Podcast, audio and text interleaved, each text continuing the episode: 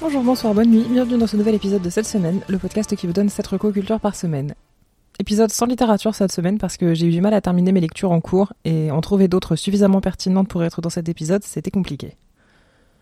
On commence avec la série Babylon Berlin créée par Tom Tykwer, réalisateur connu pour Cours la cour ou Cloud Atlas qui sont deux films que j'aime beaucoup.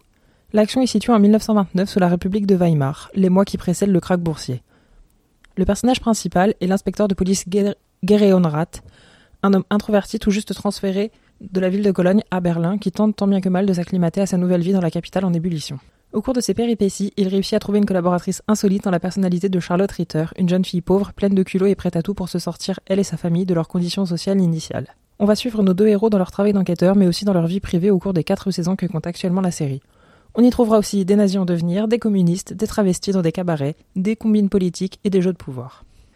C'est une série que j'aime beaucoup, notamment pour son esthétique. J'aurais pas du tout aimé vivre dans les années 30 en Allemagne pour des raisons évidentes, mais c'est une période que j'aime beaucoup pour ses tenues, sa décoration, son architecture. Les années 30 en général, hein, pas que en Allemagne. Euh, les années 20, euh, fin des années 20, euh, début des années 30 à Paris, c'est quelque chose qui me plaît aussi beaucoup esthétiquement. côté acteur, on retrouve Volker Bruch, Liv Lisa Fries, Lars Eindiger et Léonie Benesch, qu'on retrouve de temps en temps dans le cinéma européen et pour mon plus grand plaisir. Il y a une quarantaine d'épisodes en tout, entre 45 minutes et une heure. C'est dispo en DVD. Et du coup, moi, j'aime bien aussi euh, voilà, suivre les, enquêtes euh, au long cours, au fil des saisons.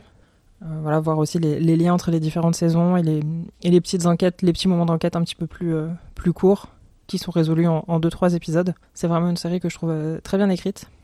Il n'y a jamais de, de, baisse de rythme ou d'épisodes de remplissage. C'est des. Parce que voilà, donc c'est quand même des saisons qui sont assez courtes, on est entre 8 et 12 épisodes par saison. Donc heureusement qu'on n'a pas d'épisode de remplissage, mais... Euh, donc comme je disais, c'est dispo en DVD, c'est édité par AB Productions.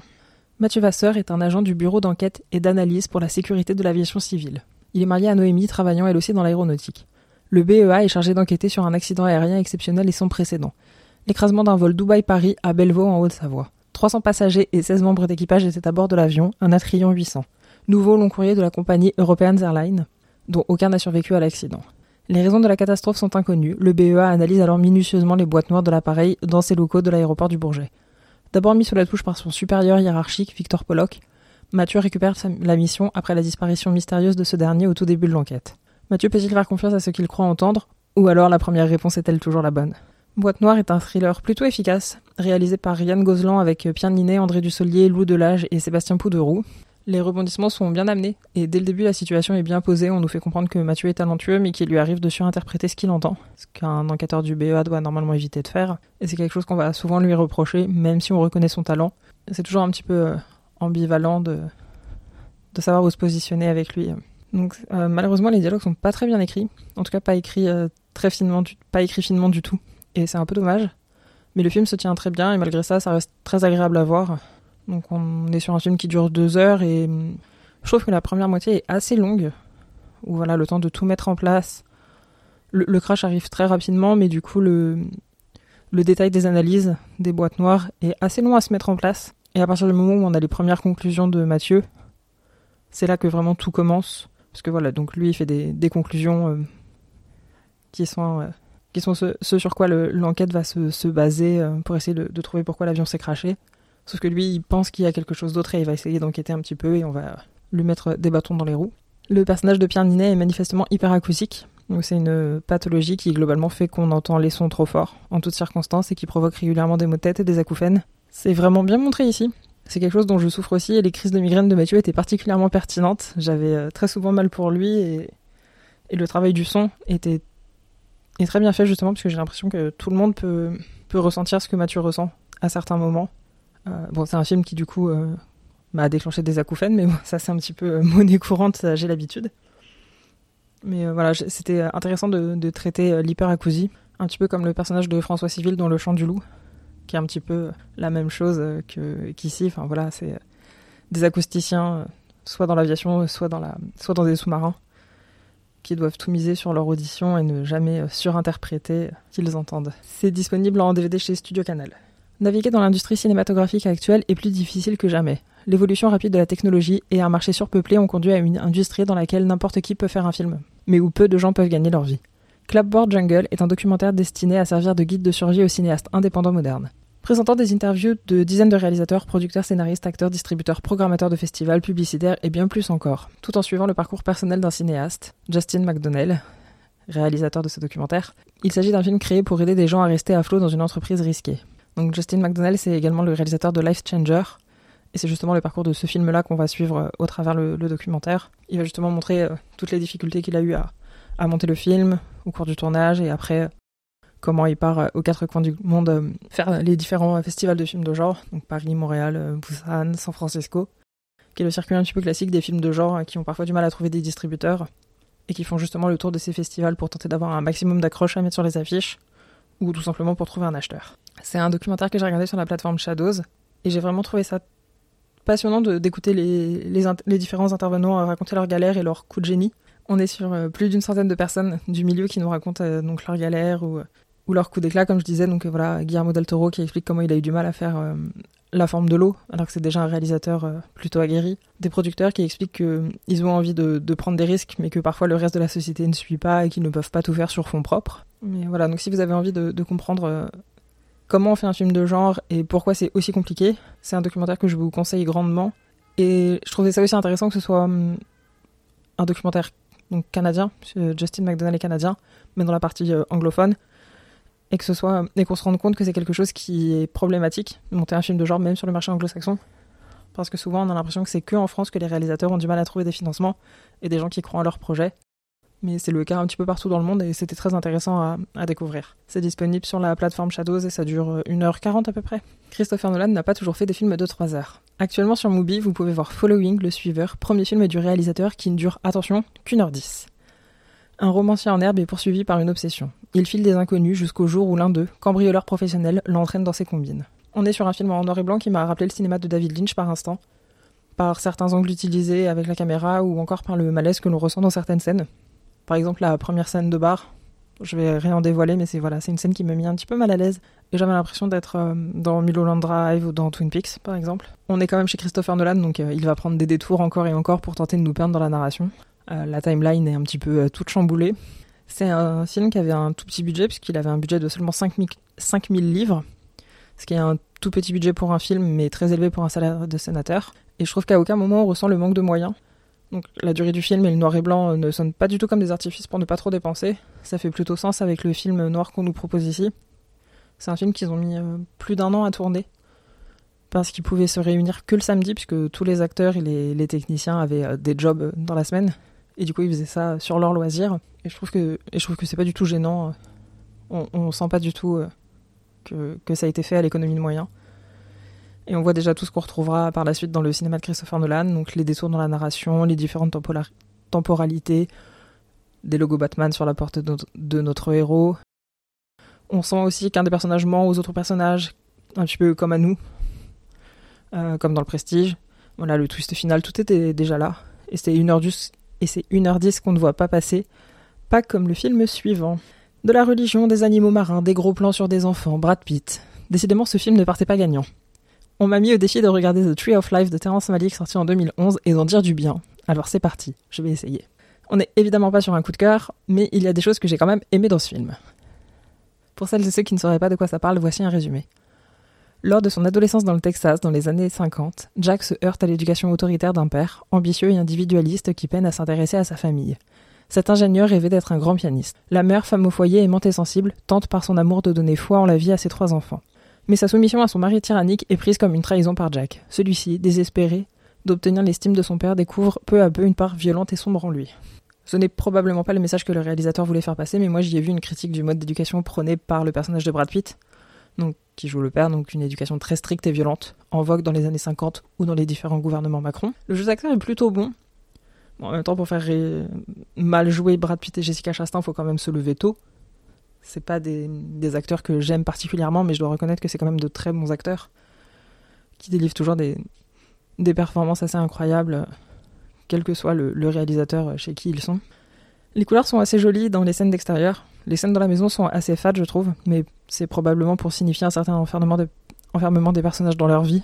Les effets spéciaux sont dirigés par Douglas Trumbull, qui a bossé entre autres sur 2001 l'Odyssée de l'espace, Blade Runner ou Silent Running qu'il a aussi réalisé et que je vous recommande. Donc on est sur quelqu'un qui connaît son taf et ça se voit à l'écran.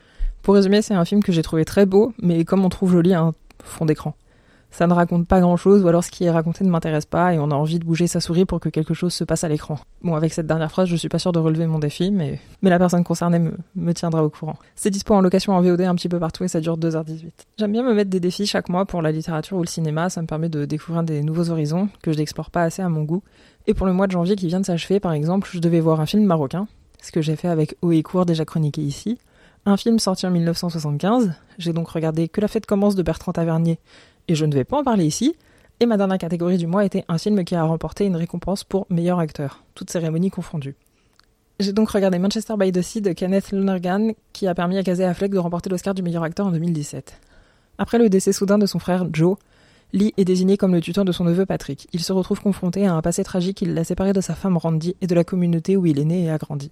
J'ai beaucoup aimé le personnage joué par Casey Affleck, qui est un personnage mutique qui bosse comme euh, homme à tout faire dans des immeubles, et qui a quitté sa ville natale après un drame qu'on mettra un petit peu de temps à découvrir. Mais tout de suite, on comprend qu'il n'a pas très envie de retourner dans cette ville, d'y passer du temps et encore pire de croiser d'anciennes connaissances. Le truc est très bien amené et les relations avec son neveu, interprétées par Lucas Hedges, sont encore là ni trop simples ni trop compliquées, mais on sent que les deux ne se connaissent pas assez, qu'il y a une sorte de malaise slash non-dit et qu'il va falloir à un moment ou un autre crever l'abcès. Puisque ce qui fait que Casey Affleck a, a quitté la ville euh, s'est passé quand Patrick était encore jeune. Du coup, il est pas il sait ce qui s'est passé puisque ça touche quand même sa famille et que c'était euh, quelque chose euh, bah, qu'il pouvait constater. Mais je pense qu'il n'a pas tous les tenants et les aboutissants et c'est quelque chose qu'il va découvrir au, fil du film quand Casey Affleck va s'ouvrir peu à peu à lui. En tant que tuteur, Lee pourrait forcer Patrick à le suivre à Boston, mais il comprend très vite que son neveu n'a aucune envie de quitter la ville et parce que c'est tout ce qu'il connaît. Et encore plus après le drame qui les réunit, ce serait beaucoup de chamboulements. Lee va donc faire un gros travail sur lui pour euh, contenter tout le monde. Sa nouvelle vie n'a rien de très réjouissant et on peut l'interpréter comme une punition auto-infligée pour se purger du drame qu'il a causé il y a plusieurs années. La photographie du film est très froide. Le film se passe dans la ville de Manchester by the Sea. Je sais pas si c'est une vraie ville, mais en tout cas, voilà, c'est censé être une petite banlieue américaine de la côte Est, ce qui est pas folichon. Mais peut-être que le réalisateur a particulièrement mis l'accent sur cette froideur qui fait justement écho à l'état d'esprit de Lee lorsqu'il revient, pour montrer que voilà, tout est sombre dans sa vie et que c'est un... qu'il est vraiment euh, au, fond du trou parce que plus on avance dans le film, plus le personnage sort la tête de l'eau et fait la paix avec son passé. Et à ce moment-là, les couleurs s'adoucissent de plus en plus pour être euh, presque chaleureuses à la fin. C'est un film qui parle de pardon, d'acceptation et de désespoir, et qui le fait très bien, avec euh, beaucoup de douceur, même si ce qu'il raconte est assez dur. Et c'est ce qui m'a vraiment beaucoup plu ici. C'est dispo en DVD chez Universal et ça dure 2h10. Et on termine avec un film qui fait beaucoup parler depuis Cannes et encore plus depuis sa sortie mercredi dernier. Il s'agit de La zone d'intérêt, de Zone of Interest de Jonathan Glazer avec Sandra Hüller et Christian Friedel, adaptation du roman de Martin Amis. À côté du camp de Auschwitz, le commandant Rudolf Haus, sa femme Edwige et leurs enfants vivent paisiblement dans leur grande maison et leur jardin fleuri. C'est un film qui fera tout pour vous mettre mal à l'aise, de sa scène d'ouverture à sa bande-son, donc c'est très peu de musique, voire pas du tout.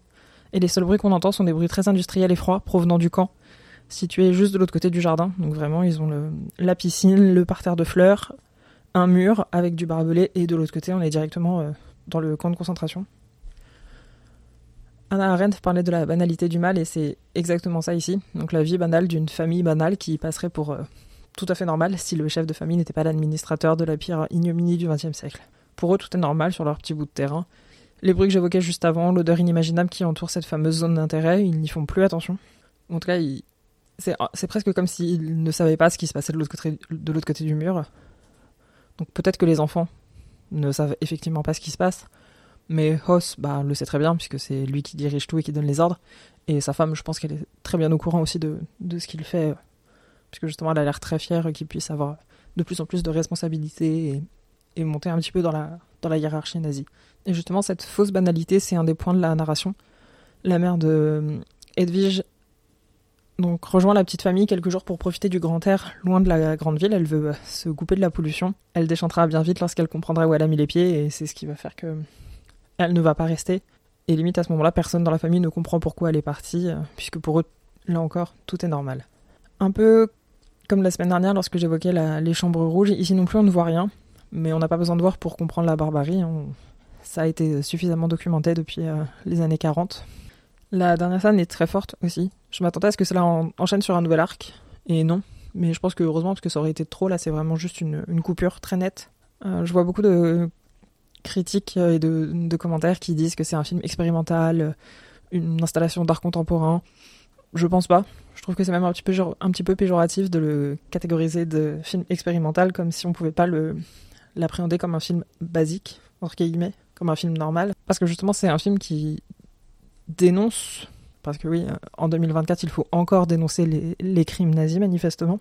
Mais le, côté film expérimental, on pourrait avoir l'impression que ça le que ça le glamourise ou que ça le met sur un, un piédestal pour euh, pour se faire mousser, et c'est pas du tout ce que j'ai ressenti euh, ici euh, de la part du réalisateur. J'ai jamais connu une salle de cinéma aussi silencieuse du début à la fin.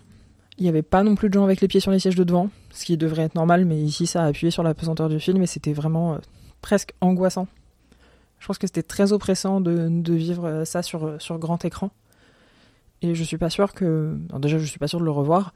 Et je suis pas sûr que si on le revoit en DVD, chez nous, dans un décor qu'on connaît, je suis pas sûr que ça ait le, le même impact. Donc si vous pouvez euh, profiter du fait qu'il soit à l'affiche pour aller le voir au cinéma, je vous recommande de vous accrocher, mais je vous recommande quand même euh, grandement d'aller le voir. Donc c'est actuellement en salle, ça dure 1h45, c'est distribué par Backfilm. C'est ainsi que se termine cette semaine, tous les liens utiles sont dans la description comme d'habitude. Bonne semaine, à lundi prochain